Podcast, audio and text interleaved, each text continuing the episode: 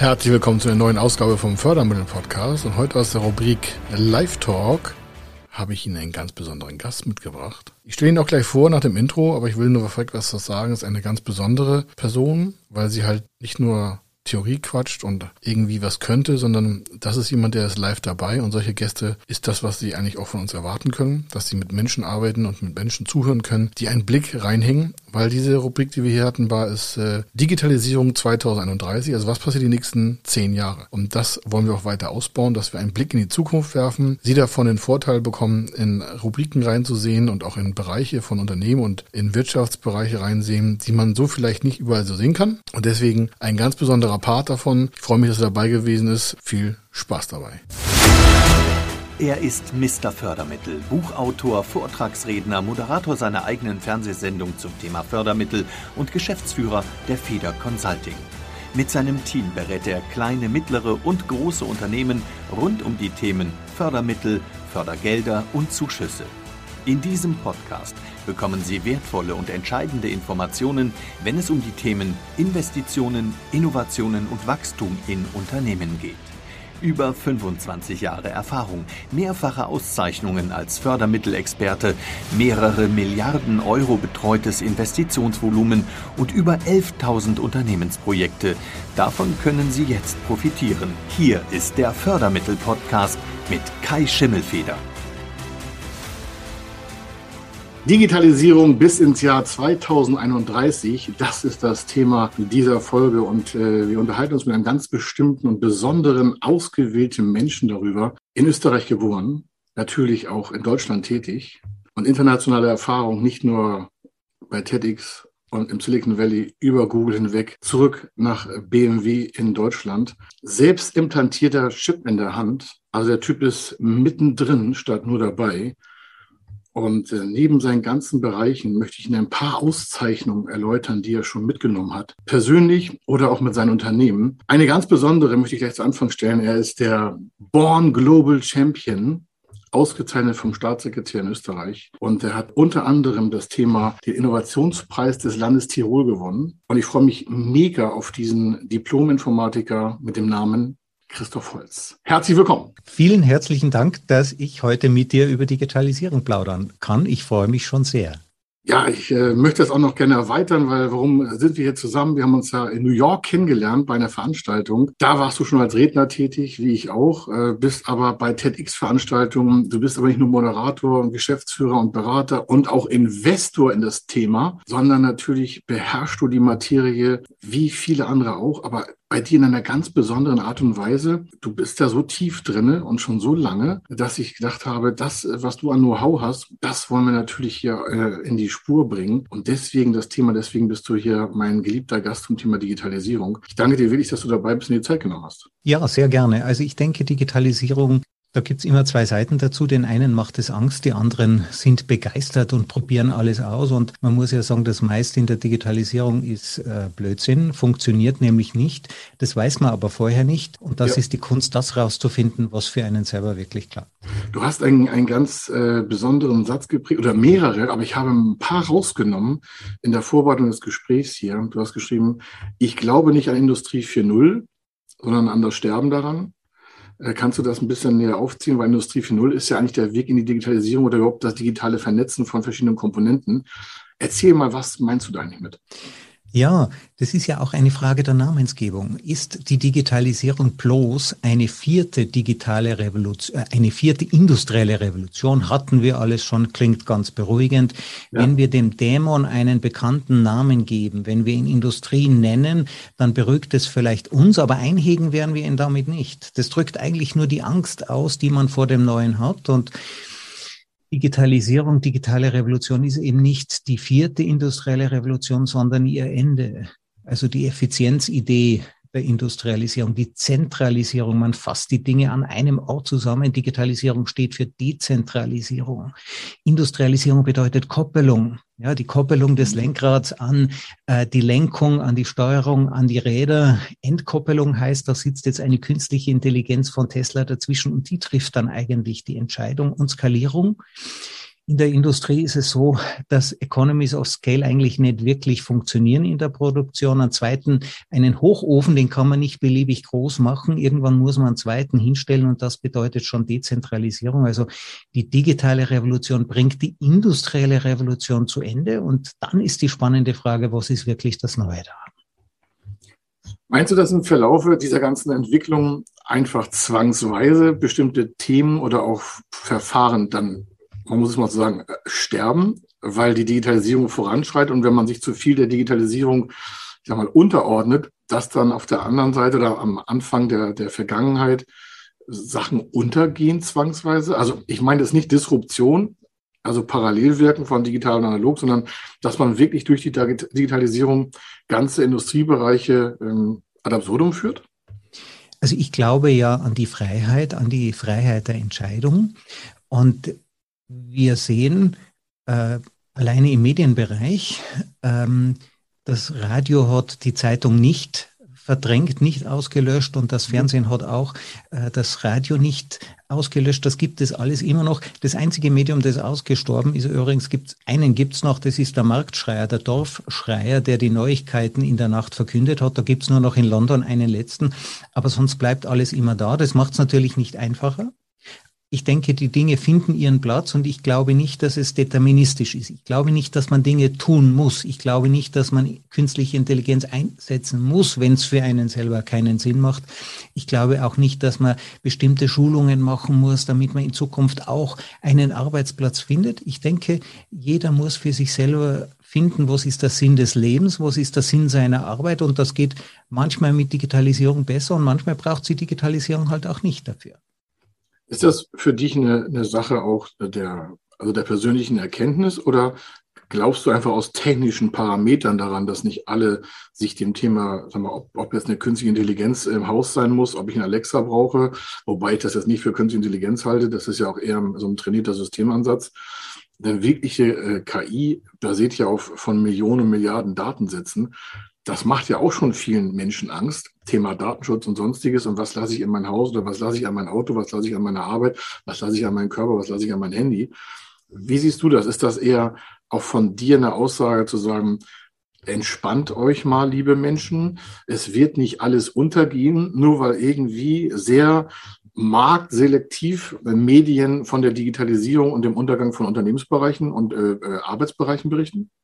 Also ich glaube, der Mensch wird immer das bleiben, was nach der Digitalisierung übrig bleibt. Und wir lernen über uns selber sehr viel durch die Digitalisierung, gerade was wir eben nicht sind. Und in der Industrie, unsere Großeltern, Urgroßeltern, die haben unmenschliche Arbeit verrichten müssen, mhm. weil damals noch keine Roboter erfunden waren. Diese unmenschliche Arbeit war nie für Menschen gedacht und jetzt gibt es eben die Roboter, um uns frei zu machen für das, was eigentlich wir als Menschen sind. Das, was den Menschen zum Menschen macht und das ist Kreativität kann man nicht wirklich digitalisieren, egal was manche Kollegen von mir behaupten. Eigenverantwortung kann man nicht digitalisieren und unternehmerisches Denken. Ja, der Wert, den der Unternehmer erzeugt, das kann ein Roboter niemals beurteilen. Das kann eine künstliche Intelligenz, kann den Dingen nie einen menschlichen Wert geben.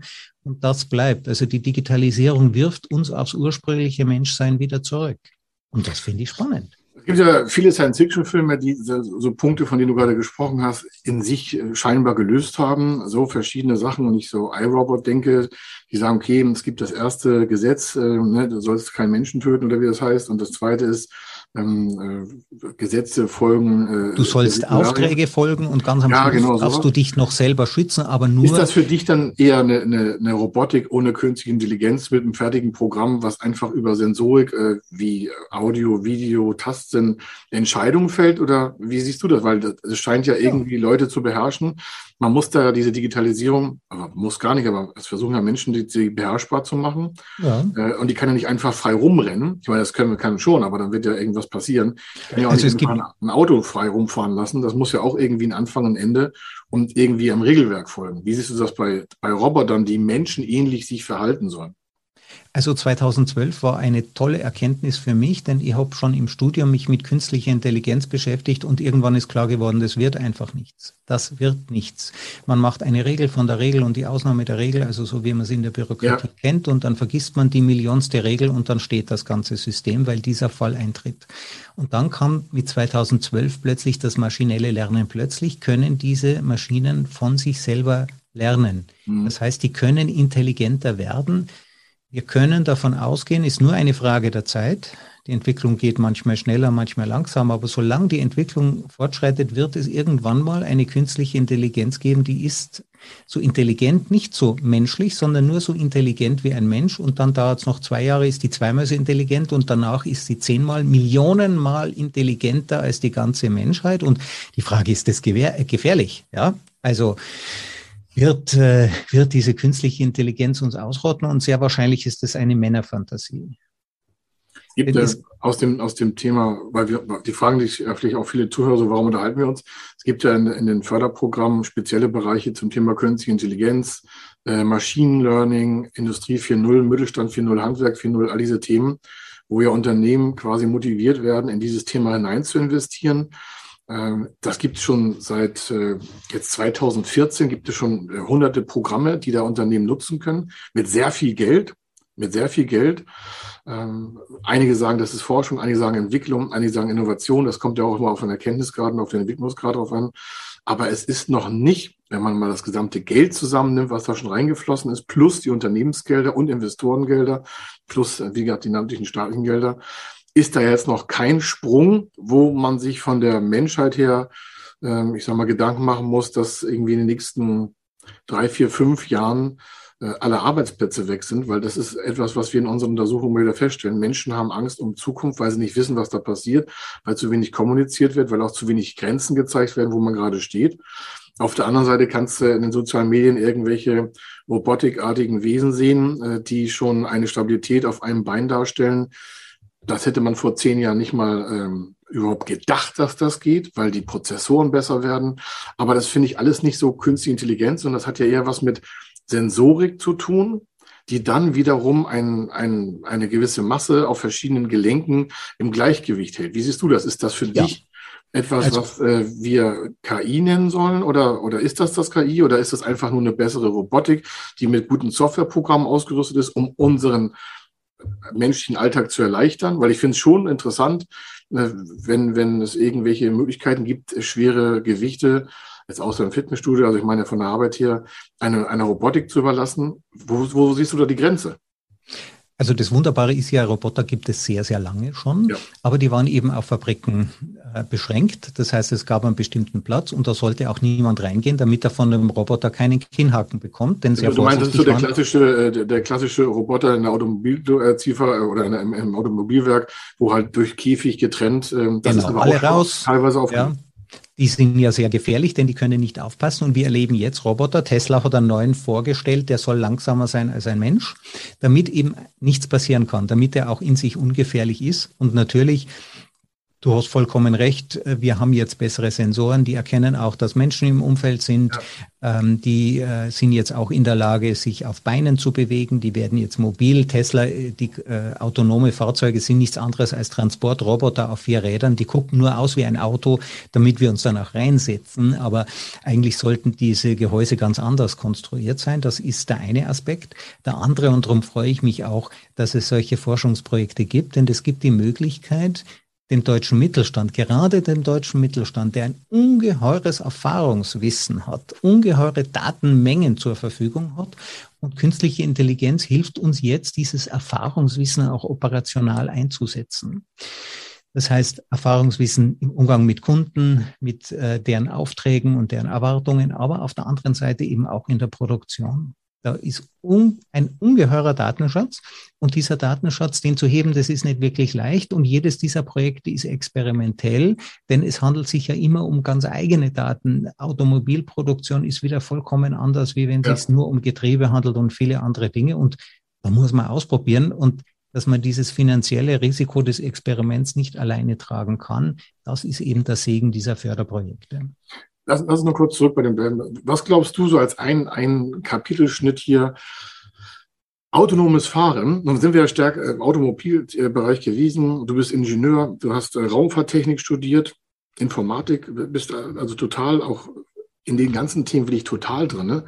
Dass du deinen eigenen Chip im Körper hast, ähm, das kommen wir gleich nochmal drauf zu. Das ist ja, wie gesagt, du bist eben nicht nur so ein Theoretiker von draußen, sondern du bist ja live da drinne, hast mit deinen Firmen äh, so die, die Top-Leute auch der Welt und Unternehmen beraten, direkt hier äh, global, also auch international. Du hältst ja auch internationale Vorträge dazu. Das heißt, du bist ja von deinem Wissen her so one step ahead, also weiter, guckst da tiefer rein, bist aber so praxisnah, dass du ja aus eigener Schmerz und äh, positive Erfahrung berichten kannst. Deswegen äh, eine ganz klare Frage, äh, die wir auch im Vorfeld äh, schon gestellt bekommen haben von verschiedenen Hörern, als wir gesagt haben, wen wir eingeladen haben autonomes Fahren. So, was glaubst du von der Zeit her? Wann sind wir eigentlich so weit zu sagen, okay, das ist jetzt, äh, ich will nicht sagen Standard, aber es ist schon fast normal, dass man autonome äh, äh Vehikel auf der Straße hat. Was glaubst du vom Zeitablauf hier? Unter deiner ganzen Erfahrung mit KI und ja. Sensorik und äh, Raumfahrttechnik und du warst ja. bei BMW und du warst bei Oracle, du warst bei Google. Ja. Du kennst das alles, du bist da tief drin. Ne? Was glaubst du, was ist die Zeit? Ja, ungefähr seit einem halben Jahr. Ich habe mit einem Kollegen gesprochen, der lebt im Silicon Valley, dem Mario Herger, der kennt sich da mhm. richtig gut aus und er sagt, wenn er im Silicon Valley spazieren geht, es gibt bereits acht Fabrikate, also mehrere hundert, wahrscheinlich einige tausend Autos, die ohne, vollkommen ohne Fahrer äh, bereits unterwegs sind. Das, das heißt, für Deutschland. Lass uns das, weil ja. ich finde, ich finde in der Welt, äh, Deutschland ist natürlich Teil der Welt, allerdings in Deutschland schneit's. Und das passiert im Silicon Valley nicht und regnen dort auch relativ selten. Aber unter normalen Bedingungen ist das autonome Fahren in gewissen Weltgegenden bereits Realität. Mhm. Es wird es werden sicher heuer nächstes Jahr weitere Staaten hinzukommen, wo man das einfach für den gesamten Staat erlauben wird. Ja, das sind aber dann vielleicht Staaten, wo es nicht ganz so schlimm ist, wenn mal wer überfahren wird. Ja, ähm, also ähm, vielleicht im arabischen Raum äh, äh, rechnen wir damit, dass solche Lizenzen vergeben werden. Jetzt ähm, muss man natürlich überlegen, wo funktioniert das gut? Und die deutschen mhm. Autos, die können auch schon autonom fahren auf der Autobahn. Also die Top 20 Prozent, die haben das alle schon drauf. Und die können bereits automatisch überholen, die können bestimmte Manöver, die könnten einen auch dorthin bringen. Und der Zwang, warum man das Lenkrad nicht loslassen darf, sonst fängt das Ding nämlich an zu piepen, das ist, damit jemand schuld ist. Ja, und zwar nicht das Auto, ja, das will der Hersteller nicht, da sollen wir schon noch selber unseren Kopf hinhalten Hast, da, genau, für die Fehler. Ein, ein super Punkt nochmal, so für dich im Nebenbei, aber für, für unsere Zuhörer, Zuschauer nochmal. Es ist ja auch eine gewisse Frage des Levels von autonomem Fahren. Wenn du heute von äh, Spurassistenz redest, ist das ja eigentlich, gehört das schon zum Teil autonom? Oder wenn ich sagen, wir können automatisch überholen oder automatisch Abstände regeln, das ist ja ein schleichender Prozess, der immer weiter, weiter ausgebaut wird. So, also aus meiner Sicht, wenn ich falsch liege, sag mir Bescheid. Ähm, wenn, wenn aber, wenn wir davon ausgehen, sagen, okay, äh, man setzt sich rein, es ist ge gesagt, wo man hin will, am besten schon vor äh, mit, mit dem Handy gesagt, ins Auto übermittelt, äh, wir fahren jetzt ins Büro, einsteigen, an der Seite oben, unten, oder ist ja völlig egal. Und dann geht das wirklich komplett automatisch, komplett, mit allem Zip und Zap, dass keiner mehr irgendwelche ähm, Hände an Steuer haben muss, also nicht vorne links sitzen muss. Wann, wann glaubst du, ist das? Ja, also die Technik ist da, die Technik funktioniert. Die Frage ist nur, wollen wir das auch wirklich? Und mhm. wenn wir jetzt über 2032, 2021 reden, es wird einen Moment geben, da wird man die anderen Autos, die man selber fährt, verbieten, weil es zehnmal, es wird Tote geben durch autonome Fahrzeuge, gar keine Frage. Aber irgendwann werden die Versicherungen so teuer werden, dass sie sagen, wenn du selber noch fahren willst, dann musst du die zehnfache Versicherungsprämie bezahlen, wie wenn du mit einem autonomen Fahrzeug fährst. Die Städte das werden. Das würde ja heißen, dass, dass das eher eine wirtschaftliche Regelungsfaktorik ist ja. und keine politische. Genau. Also ja, äh, die Politik muss sich zum Beispiel entscheiden, wollen wir, die, wollen wir die Autobahn sanieren oder wollen wir das eigene Fahren, wollen wir menschliche Fahrer verbieten? Denn diese Rillen, die wir in der Autobahn entdecken, ja, das sind im Wesentlichen Fahrfehler. Das sind Beschleunigungsbremsfehler, sehr viel von LKWs natürlich, aber ähm, Autobahnen halten dreimal so lang, wenn man keine Fahrfehler macht. Will ich wenn ich jetzt äh, im Zuge des Klimawandels meine Städte stärker begrünen will, dann werde ich, äh, werde ich auf Parkflächen zurückgreifen müssen. Ja, das geht natürlich nur, wenn die autonomen Fahrzeuge sich in der Nacht statt auswärts parken, wenn die selber, ja. äh, wenn die selber tanken. Das heißt, das sind ganz klare Entscheidungen. Gebe ich sehr, sehr viel Geld aus? Kann ich, wie lange will ich mir das noch leisten, alte Systeme aufrechtzuerhalten, die eben kaputt gehen, die sehr sanierungsbedürftig sind, die sehr hohe Kosten verursachen, die umweltschädlich sind? Oder wann sehe ich mich als öffentliche Verwaltung gezwungen, die nicht nur quasi Verbrennungsmotoren zu verbieten, sondern wann sehe ich mich gezwungen, äh, das, äh, den, den, unsicheren Faktor Mensch endlich aus dem Straßenverkehr äh, zu verbannen. Das wird eine große Diskussion. Ich persönlich habe immer so Schwierigkeiten damit, das in Zeitsträngen zu definieren, wenn ich sage, Mensch, wie schnell entwickelt sich das? Und dann gucke ich immer so, Mensch, was ist in den letzten 40, 30 Jahren an Entscheidungen getroffen worden, die will ich die gesamte Bevölkerung, nicht nur Deutschland, sondern europaweit oder globalweit betreffen? Jetzt schaue ich mal erstmal auf Deutschland. Und wenn ich das dann an so an Legislaturperioden in der Politik festmache, dann denke ich, okay, ähm, die nächste vier Jahre, also September 2021, nächste Wahl vier Jahre, unabhängig, äh, wer da irgendwie in irgendwelchen Parlamenten sitzt, kann ich mir kaum vorstellen, dass die das ich sage es mal ganz offen, vom, vom intellektuellen Grad her abstreifen können, zu sagen, äh, okay, das ist jetzt wirklich wichtig für uns. Ich meine, die haben schon so viele Sachen verschlafen, die offenbar waren. Ja, da musste, musste man jetzt nicht irgendwie Raumfahrttechniker wie du sein, sondern da, da haben sich ja tagtäglich Sachen offenbart und die wurden dann nicht richtig entschieden. Egal von welcher Partei, ist mir völlig egal. Und wenn ich dann sehe, wir reden jetzt von einer gesamten Autoindustrie, dann reden wir, hast du schon angeschnitten, Versicherungsindustrie, dann reden wir vom Straßenbauamt, von der Straße, von der Autobahnmeisterei dann reden wir davon, dass durch die Digitalisierung, weil wenn weniger äh, Autobahnen kaputt gehen oder Straßenbelege regeneriert werden müssen, kann es nur zwei Sachen heißen. Entweder die Baustellen werden geringer und die Leute, die Autofahrer freuen sich, weil so viel zu tun ist an Baustellen, wir zu wenig Bauarbeiter auf der, auf der Autobahn haben, weil alle regen sich über auf, dass da Baustellen entstehen. Das kann sein. Oder äh, die Menschen in der Autobahnmeisterei oder sonst wo, die da mit dem Straßenbau zu tun haben, bekommen Angst und sagen, oh Gottes Willen, ähm, wenn wir autonomes Fahren haben, dann werden die Straßen weniger kaputt sein und wir haben keine Arbeit. Das ist also auch wieder ein zweischneidiges Schwert. Das Gleiche ist der Wandel in der Versicherung, da hast du ja auch ein Riesenthema aufgemacht. Das sehe ich und, und Automobilzulieferer sowieso auch, weil vor vier, fünf Jahren haben alle gesagt, na ja, E-Auto, das dauert noch Jahrzehnte. Und in den letzten zwei Jahren tun alle so, als wenn sie das E-Auto erfunden hätten um mal eine andere Technik aufzumachen, hat nichts mit autonom zu tun, sondern einfach mal E-Mobilität. Das ist ein anderes Thema. Aber wenn ich das so in, den, in, in so vier Jahresabschnitten sehe, dann sehe ich die nächsten vier Jahre da keinen gigantischen Wandel, schleichende Veränderungsprozesse. Danach weiß ich noch nicht, da kann ich gar nicht gucken. Wie siehst du das mal, um ja. mal so in Zeitrahmen fixen zu sagen? Die, die ähm, Busfahrer, oder? Man sagt sich ja drum, die werden arbeitslos durch autonomes Fahren. Die in ja, der Realität, genau, ja, ja in der Realität werden in der Stadt Salzburg 20 Busfahrer gesucht, 40 sogar. Deutschlandweit sollen es 100.000 Busfahrer sein, deren Stellen... Auf jedem Bus hier in Hamburg ist überall Werbung, äh, wir bringen die ja, Leute von der Straße, genau. werden sie Busfahrer. Die sind nämlich im Durchschnitt 50, 60 Jahre alt und die gehen dann auch in Pension und das haben sich die auch verdient und wahrscheinlich werden wir mit den autonomen Fahrzeugen nicht schnell genug sein, diesen enormen Fachkräftemangel aufzufangen. Aber lass uns da, lass uns da kurz stehen bleiben das ist etwas, was ich fand, ich danke dir dafür. Die Überschneidung von Veränderungsprozessen ist ja nicht eindirektional. Das eine ist, wie führe ich eine neue Technik ein? Und die andere Seite ist zu betrachten, wie ist denn der Stand der Technik heute? Wie ist der Stand der Menschen heute? Und was tut sich eigentlich auf der humanen Seite? Weil wenn du sagst, okay, da ist die Nachfolgeproblematik von Busfahrern überschneidet sich mit den Möglichkeiten des autonomen Fahrens, dann könnte es ja sogar heißen zu sagen, Mensch, da entsteht gar keine Entlastungswelle, sondern ganz egal, bis die ganzen autonomen Busse aktiviert sind, werden noch Busfahrer gebraucht. Äh, und das wäre ja auf beiden Seiten ein Gewinn. Einmal positiv, weil es werden Busfahrer gebraucht oder andere Berufe. Ähm, und gleichzeitig soll die Technik vorangetrieben werden. Das finde ich auch wieder mal viel zu wenig betrachtet. Deswegen danke dir dafür, dass da also, so überlappende Positionen entstehen. Die, die schlechte Nachricht zur Digitalisierung, wir werden auch in Zukunft arbeiten müssen und wollen. Und ja. diese Arbeit wird kreativ sein, eigenverantwortlich und unternehmerisch.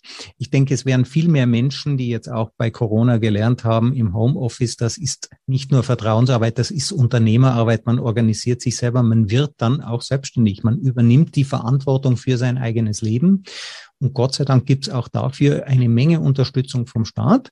Das ist die eine Seite. Und die andere Seite, ich glaube, politische Entscheidungen entstehen nur aus dem Druck. Und wenn man klimafreundlichen Verkehr haben möchte, dann bedeutet das öffentlichen Verkehr. Und ich habe äh, dieses Video wird aufgezeichnet äh, zu dem Moment, wo gerade ein großer Streik stattfindet in Deutschland, der mhm. Lokomotivführer. Ja. Ähm, auch die haben natürlich Arbeitsbedingungen, die sind nicht wirklich toll. Wir können nur hoffen, dass wir auch dort den Fachkräftemangel rechtzeitig auffangen können durch die Digitalisierung. Also die Digitalisierung ist wahrscheinlich viel zu langsam, als dass sie das Schrumpfen des äh, Angebots an Fachkräften auffangen kann. Das schafft offenbar nicht einmal die Migration. Ich kann das bestätigen, von wegen langsam. Auf jeden Fall sind die Unternehmer, das möchte ich hier auch nochmal ganz klar rausbringen, viel zu langsam und viel zu restriktiv in ihren Investitionen. Das kann man an den Förderprogrammen sehen. Es gibt verschiedene Förderprogramme zum Thema Investitionen in Digitalisierung. Da geht es ja von der Webseitenbezuschussung, also Erstellung von Webseiten, gibt es äh, tolle Zuschussprogramme. Da allerdings für Unternehmen bis 100 Mitarbeiter, also eher der größte Teil. Und wenn man weiß, dass 3,3 Millionen Unternehmen antragsberechtigt wären, von den 3,6 Millionen in Deutschland, ähm, und wenn man dann die, die äh, Forderungsquoten sieht, also Antragstellerquoten, dann frage ich mich, mein Gott, haben die alle so ein tolles Selbstbild, dass ihre Webseiten denken, sie ist irgendwie super Einkaufsmanager, also dass die alle tolle Webseiten haben. Wir selbst müssen auch immer äh, nacharbeiten und optimieren, aber es wird viel zu viel, wenig nachgefragt oder Digitalisierungsprozesse. Es gibt Zuschussprogramme bis 500.000 Euro Zuschuss. Und wenn ich da die, die Nachfragequoten sehe, ich meine, Zuschuss heißt 50 Prozent Zuschuss. Das heißt, ich gebe eine Million Euro aus und bekomme 500.000 Euro Zuschuss äh, bei einem Digitalisierungsvorhaben innerhalb des Unternehmens mit meinen Mitarbeitern. Und wenn ich dann die Abrufquoten sehe, denke ich so, was machen die Unternehmen? Bezahlen das alles aus dem Cashflow? Haben wir alle zu viel Geld? Wollen die ihr Geld verschenken? Warum nutzen die das nicht? Und dann habe ich gedacht, nee, nee, die nutzen das gar nicht, weil die das überhaupt nicht vorhaben. Die, die investieren da gar nicht. Äh, aber das ist nur so ein, so ein Abschlussthema, wo ich mir frage. Also das ist der Fluch des Tagesgeschäfts. Ja, ja, ja. Man genau. hat eben sonst auch noch was zu tun. Genau. Und konzentriert sich nicht auf die, also man, man, man opfert den gegenwärtigen Erfolg dem Erfolg in der Zukunft, indem ja. man eben in der Gegend sich auf die Gegenwart konzentriert. Die laugt einen auch aus und da bleibt eben zu wenig Zeit an eine gute Zukunft zu denken und das ich ist natürlich auch, schade. Corona bei vielen das Thema äh, Videoconferencing, Meeting, Führungselemente verändern, das hat glaube ich viel Kraft gekostet, glaube ich, also bei uns auch. Ähm, aber das sei dahingestellt, muss jeder Unternehmer selber wissen. Ähm, ich möchte noch ein anderes Thema, also an dem Punkt, äh, sag mal, autonomes Fahren haben wir ja viel schon runtergearbeitet, dass man das vielschichtiger betrachten kann und Du hast eine positive Zukunft ähm, ausgemalt, dass äh, einfach nie Arbeitsplätze verschwinden, äh, verschwinden, sondern nur sie verlagert werden. Dass man an die Menschen und auch an die Medien, die dann immer wieder erzählen, oh, das wird alles so schrecklich werden, oder diese ganzen negativen Einflüsse, man kann daraus auch was Ordentliches basteln. Das äh, erstmal hierfür schönen Dank. Aber ich möchte noch ein ganz wichtiges Thema näher ran, was viel näher noch an den Menschen ist, wo die meisten tagtäglich mit zu tun haben. Nicht nur ihr Handy, sondern Google. Du hast gesagt, Google hat keine Zukunft. Ja. Weiter O-Ton, wir hatten das in der Vorbesprechung. Ich ja. habe Sachen recherchiert. Wie kommst wann, du auf den brutalen Satz? Wann ist das letzte Mal Google erfolgreich gewesen mit einem Projekt? Das ist die Google-Werbung. Google AdWords hat das damals geheißen, aber erinnert sich noch jemand an Google Plus? Ist unlängst abgeschalten worden. Oder war das dritte, das dritte gescheiterte Social-Media-Projekt von, von Google. Und es ist relativ einfach. Google verlangt nämlich kein Geld für seine Leistung. Zwar mhm. von Werbetreibern, die tun das querfinanzieren, aber wenn ich kein Geld verlange, dann habe ich auch kein Preissignal. Das heißt, ich weiß nicht, was den Kunden wirklich wichtig ist, wohin meine Innovation gehen soll, wohin ich das äh, treiben soll. Und wir denken natürlich, das sind große Unternehmen, Facebook, Apple, Microsoft, die gibt's für immer. Das ist für mich die Illusion des Faktischen. Manche sagen, Deutschland hätte den Anschluss verpasst an die Digitalisierung der ersten ja, Welle. Ein, ein ja. riesen Damoklesschwert, da äh, arbeiten ja viele mit und ich denke immer so, naja, müsste man auch ein paar Experten fragen. Ja, also ich denke, von wegen, die Tesla würde ohne Automobiltechnik keinen, deutsche Automobiltechnik keinen Reifen auf den Boden bringen. Ich war selber 2014 in diesem Werk und die zweitwichtigste Sprache ist dort nun mal Deutsch. Wir haben diese Kompetenz, aber wir haben vielleicht nicht das richtige Mindset. So. Okay. Aber du hast gesagt, nochmal bei, bei Google stehen geblieben, wir waren so ein bisschen weg rausgerutscht. Mhm. Das ist jetzt ja keine, keine Kindernummer. Wenn ich, die sind ja schon jetzt vor einigen Jahrzehnten entstanden mit wenig Money und die Story kennt ja jeder. Irgendwie konnten sie nicht mal einen Kaffee bezahlen und dann hat das der Berater bezahlt oder sonst auch immer. Und heute reden alle von Datenkrake und wenn man sich mal die ganzen Positionen anguckt, die Apple in Apps, äh, die, die Google in Apps äh, produziert hat, das ist ja irre, was da alles ja. an, an, und an Tochtergesellschaften weltweit agieren. Ähm, und du haust den Satz raus, ja. äh, Google nichts hat keine ist, Zukunft. Das hieße ja, du willst eine, sag mal, Datenkrake, Suchmaschinen-Zerschlagungstheorie hier auf den Tisch knallen. Nee, die geht äh, von alleine weg. Nichts ist älter als die Daten von gestern. Der Wert von Google entsteht natürlich aus diesen Modellen, die die haben und unsere eigenen Daten. Man glaubt ja immer, unsere Daten wären geklaut, aber etwas, das wertlos ist, kann man nicht klauen. Meine eigenen Daten sind nur für mich selber wert. Google kann von mir nichts mehr über die Welt lernen. Google kann mir nur bessere Suchergebnisse liefern, wenn sie meine Daten verwenden und Amazon kann mir nur bessere äh, Kauf, äh, Kaufangebote machen, wenn sie meine Daten verwenden. Also meine Daten sind für alle wertlos, außer für mich. Mhm. Das erzeugt gute Services. Aber natürlich verändern sich diese Daten ständig. Und sobald ein neuer Technologiesprung kommt, sobald wir beispielsweise mal einen Quantencomputer haben, sind die Karten vollkommen neu gemischt und dann befindet sich Google. Google hat nämlich, erinnert sich noch jemand an Alta Vista, an Lycos, an diese Suchmaschinen Ach, ja, vorher? Ich bin ja? ein bisschen älter. Gab ja mal was. Äh, ja?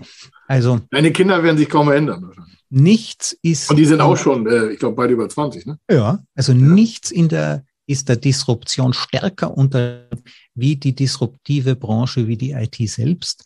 Und wir wissen schon aus der Statistik, äh, dass äh, börsengelistete Unternehmen eine durchschnittliche Lebenserwartung haben von zehn Jahren. Wenn man sich General Electric anschaut, die Firma gibt schon ein paar hundert Jahre, oder hundert, ja, ein paar hundert, 150 Jahre vielleicht, 100, 120 äh, Jahre. Die sind jetzt super in Schwierigkeiten, weil diese Firmen, alle diese großen Firmen sind ja entstanden ab Mitte des 19. Jahrhunderts, ab Mitte des 19. Jahrhunderts, weil es damals noch kein Internet gab. Aber das gibt's ja jetzt. Also Firmen als Ganzes werden kleiner. Wir ja, sehen, kurz, ich, ich falle dir ungern so, aber ja, das ja. nicht missverstehen. Wir hatten es im Vorfeld ja schon ja. angetatscht. Wenn du sagst, ähm, Google stirbt, du meinst, das ist ja nicht etwas, das äh, Google in sich untergeht, sondern das also Google hat große Schwierigkeiten, aber dass auch da vielleicht Fragmente äh, gemerged werden, sich verändern werden, die genau. Funktionen bleiben vielleicht bestehen, vielleicht mit anderen Oberflächen. Also, also die Suchmaschine ähm, das, was Google tut, ist relativ klar. Ja. Man könnte innerhalb kürzester Zeit das nachprogrammieren, dann muss die künstliche Intelligenz, die da drin steckt, die hat natürlich schon eine Menge Tricks. Ja, aber das ist eine einzige wirklich gute Funktion und Werbetechnik. Also jeder Mitbewerber kann das innerhalb von einigen Monaten nachprogrammieren und das machen die auch. Ja, da geht es dann nur noch um die Markteinführung. Da geht es dann darum, wird eine chinesische Suchmaschine dann besser sein, wird es einen neuen Technologiesprung sein, ja. geben und plötzlich verwenden alle eine neue Suchmaschine und dann ist Google einfach weg vom Fenster. Meinte wirklich, dass das irgendwie schon äh, so irgendwo vorangetrieben wird? Ich meine, du hast China ja. angesprochen, ist ja jetzt, äh, ich habe gestern auch die Zahlen gesehen, wie sich seit 1900, also seit 2001 bis 2021 die Abhängigkeiten der Staaten äh, untereinander verschoben haben. 2001 waren es irgendwie ähm, 90 Prozent Einflussnahme der Amerikaner und äh, 2021 ist es, äh, das merken wir ja aktuell über chinesische Transportwege, 90 Prozent der Unternehmen auf der Welt sind von chinesischen äh, Teillieferungen oder Volllieferungen beeinflusst. 90 Prozent ja. aus China. Ja. Amerika spielt nicht mehr die Zuliefererrolle wie vor 20 Jahren. Das zum ja. Thema Veränderung. In ähm, 20 Jahren ist gewesen. Also äh, nicht keine Studie von uns, äh, liegt nicht auf unseren äh, goldenen Bären, sondern ganz offizielle Sachen. Aber die Frage ist natürlich mal, wer hat die äh, Studie erhoben? Da muss man auch immer hinterfragen, welche Daten sind da drin und sonstiges. Aber die Tendenz reicht mir. Selbst wenn der Fehler 50 Prozent wäre, was er bei vielen Untersuchungen ist, mhm. ähm, dann habe ich auf jeden Fall eine Tendenzverschiebung interkontinental. Und ja. das ist ja das, was. Äh, China hat keine Chance. China hat auf lange Sicht keine Chance, weil sie überwachen ihre Gesellschaft mit einem sogenannten Social Rating System. Das heißt, es mhm. wird genau kontrolliert. Ja, wenn du auf der chinesischen Autobahn äh, zu schnell fährst, dann kriegst du einen Punkteabzug in diesem siehst Rating. Du das als, siehst du das als Gegenpol auch äh, zu Amerika im Google-Bereich, also suchmaschinenmäßig, dass die da nichts verschaffen? Also ähm, Nochmal zu diesem Beispiel, ich kriege in, in, China einen Punkt abgezogen, in Flensburg kommt ein Punkt dazu. Wir wissen also, wo hat sich China das abgeguckt, ja, wie man seine Gesellschaft überwacht. Ja, Allerdings machen die das so genau, dass sie damit ihr das Verhalten ihrer äh, Mitbürger normieren. Ich kann ja äh, mich nicht darauf verlassen, also ich darf ja keine Abweichung mehr machen. Innovation ist immer die Abweichung von der Norm. Richtig. Innovation ist immer das Abartige das ich mir nicht leisten kann, wenn ich sonst Punkte verliere. Ja, das ist ein Teil der Radikalität. Ohne Radikalität ja. und Veränderung gibt es genau. nichts Neues. Also Social Rating in China ist ein Innovationskiller. Das heißt, für uns als Wirtschaftsraum ist Social Rating super. Ja, das heißt, die Wettbewerbsfähigkeit von China wird einfach äh, in den Keller gehen, wenn die dieses System nicht abschalten. Aber meinst du nicht auch, dass sie das durch die ganzen äh, Milliarden, die sie da an, an, an Schulen und Forschungsstellen hochpumpen, dass sich damit, dass sich damit, dass es kompensiert? Ich meine, die haben so viel Geld in, aus dem Staatsfonds, ähm, der ist so, der ist größer wie der Fonds aus Europa zusammen. Das letzte Mal war im November 2019 in China, ja, also kurz vor Ausbruch der Pandemie. Seitdem ich zurück bin, geht's mhm. mir wieder gut. Also es bleibt unter uns. Ja. Oh Gott, äh, die, Aber wir sind äh, geimpft, super durch. Seid, seid ja, heute also, voll, voll, fähig. Es ist total faszinierend. Die Innovation dort wird getragen von den Experts, also von denen, die im Ausland studiert haben. Okay. Das innere System ist vollkommen verschuldet und innovationsfeindlich. Und es ist auch kommunistisch, also konzernfreundlich, aber unternehmerfeindlich im Kern. Und das System hat die Korruption noch nicht wirklich im Griff und nichts hemmt die Wirtschaft stärker als Korruption und zwar auf kleinster lokaler Ebene. Also diese Idee mit den Startups und all diesen Dingen, ja. das sind sehr fremde Konzepte für diese Menschen. Die sehen das zwar, die leben das auch in Amerika. Aber die Innovation entsteht eben dort, wo der Geist auch wirklich frei sein kann. Siehst, und das siehst du da auch, das will ich gleich mal aufnehmen, den Punkt von wegen innovationsfeindlich innerer Kreis. Siehst du das auch als, ähm, als sag mal, Druck auf europäische und amerikanische ja. Unternehmen, sich äh, sag mal, anders aufzustellen? Du sagst ja, ähm, Google hat keine Zukunft. Ist das so eine, eine Weiterführung der Gedanken, dass du sagst, aus diesen Gründen, die global sich äh, darstellen, sind einfach die Unternehmen gar nicht mehr über hunderte von Jahren lebensfähig, wie es in deutschen Familienunternehmen ja meist Standard ist? Also wir glauben, dass Unternehmen lange existieren, aber das ist auch eine Illusion des Faktischen. Das ist der Survivorship Bias, weil wir gucken uns die erfolgreichen Beispiele an und die 90 äh, Prozent, die scheitern, die bekommen ja. wir überhaupt nicht mit. Deshalb die durchschnittliche Lebenserwartung einer äh, gelisteten Firma, also einer GmbH, einer AG, ist in der nördlichen Hemisphäre zehn Jahre und einen Monat. Das ist der Durchschnitt. Dann werden die gekauft, gemerged, gehen pleite, alle möglichen Varianten. Der Innovations-Hotspot, den ich sehe, der jetzt in Zukunft auf uns zukommt, das ist Afrika. Ich habe es gesehen bei CNN, äh, wenn ich überlege, was da alles für Werbung für Afrika, also von Afrika geschaltet wird zum Thema Innovation äh, Space, das ist schon äh, und dort sind die Freiräume, dort gibt es ja, auch keine exakt. Überlegistik, das heißt keine Innovations. Es gibt ja in allen Gesellschaften, äh, die wir kennen, seit der Vorantike Jäger und Sammler, wir haben ja. äh, immer Innovationsverhinderungsinstrumente. Äh, wir wollen immer, dass es so bleibt, wie es ist. Das sind die Tabus in den ursprünglichen Gesellschaften. Bei uns nennt man das Normen und Gesetze. Das ist äh, die, äh, die, der Mechanismus, um Innovation, äh, Innovation zu verhindern. Also ich, schöneres Schlusswort hätte ich mir jetzt nicht äh, äh, mal wünschen können. Ich lasse noch mal zwei Punkte zusammensetzen. Wir hatten ja vorne das Thema ähm, mit dem Thema autonomes Fahren. Das überschneidet sich vielleicht mit vielen anderen äh, beruflichen Veränderungen, mal durch Nachfrage dann Überalterung der Gesellschaft, dass einige Berufe gar nicht mehr ausgeübt werden können ähm, und sich da auch das Thema Digitalisierung, das war ja der Blick bis 2031, dann quasi ähm, verstetigen, um überhaupt unsere Wirtschaft am Laufen zu halten. Das ist ja der eine Punkt im Großen und Ganzen, ja, mal so pauschal gesprochen. Und das Thema äh, Google ist tot oder hat keine Zukunft, hat was mit Zerschlagung, Merging, äh, Umoptimierung zu tun, auch Marktbedarfe abzudecken und aber auch natürlich äh, die Geschwindigkeit von Technologien schneller oder langsamer voranschreiten zu sehen. Ähm, und da werden natürlich auch große Unternehmen vielleicht äh, von sich selbst überholt und äh, dementsprechend auch selbst in Frage gestellt, wenn das nicht schon so ist. Lieber Christoph, ich äh, danke dir herzlich für deine Zeit. Ähm, ich weiß, dass unsere Hörer da echt sehr, sehr viele neue Impulse und Beleuchtungswinkel mitbekommen haben. Das war auch das Ziel. Und wenn Sie Fragen haben zum Thema, wenden Sie sich an Christoph Holz selber. Das verlinken wir auch gerne nochmal irgendwo rein. Oder Sie googeln einfach unter Christoph Holz. Ich habe, äh, ich glaube, bei dir ist es, glaube ich, com, ne? Äh, christophholz.com. Genau. Da können Sie ihn direkt als Speaker buchen, als Berater, als Experte, kann ich nur empfehlen, auch als Moderator. Sie merken, eloquent, äh, voll im Thema. Ich habe ja hier ein paar Nachfragebohrungen gestätigt. Äh, mich finden Sie ebenfalls bei Kai Schimmelfeder irgendwo im Internet. Äh, googeln Sie oder gucken Sie auf die Links.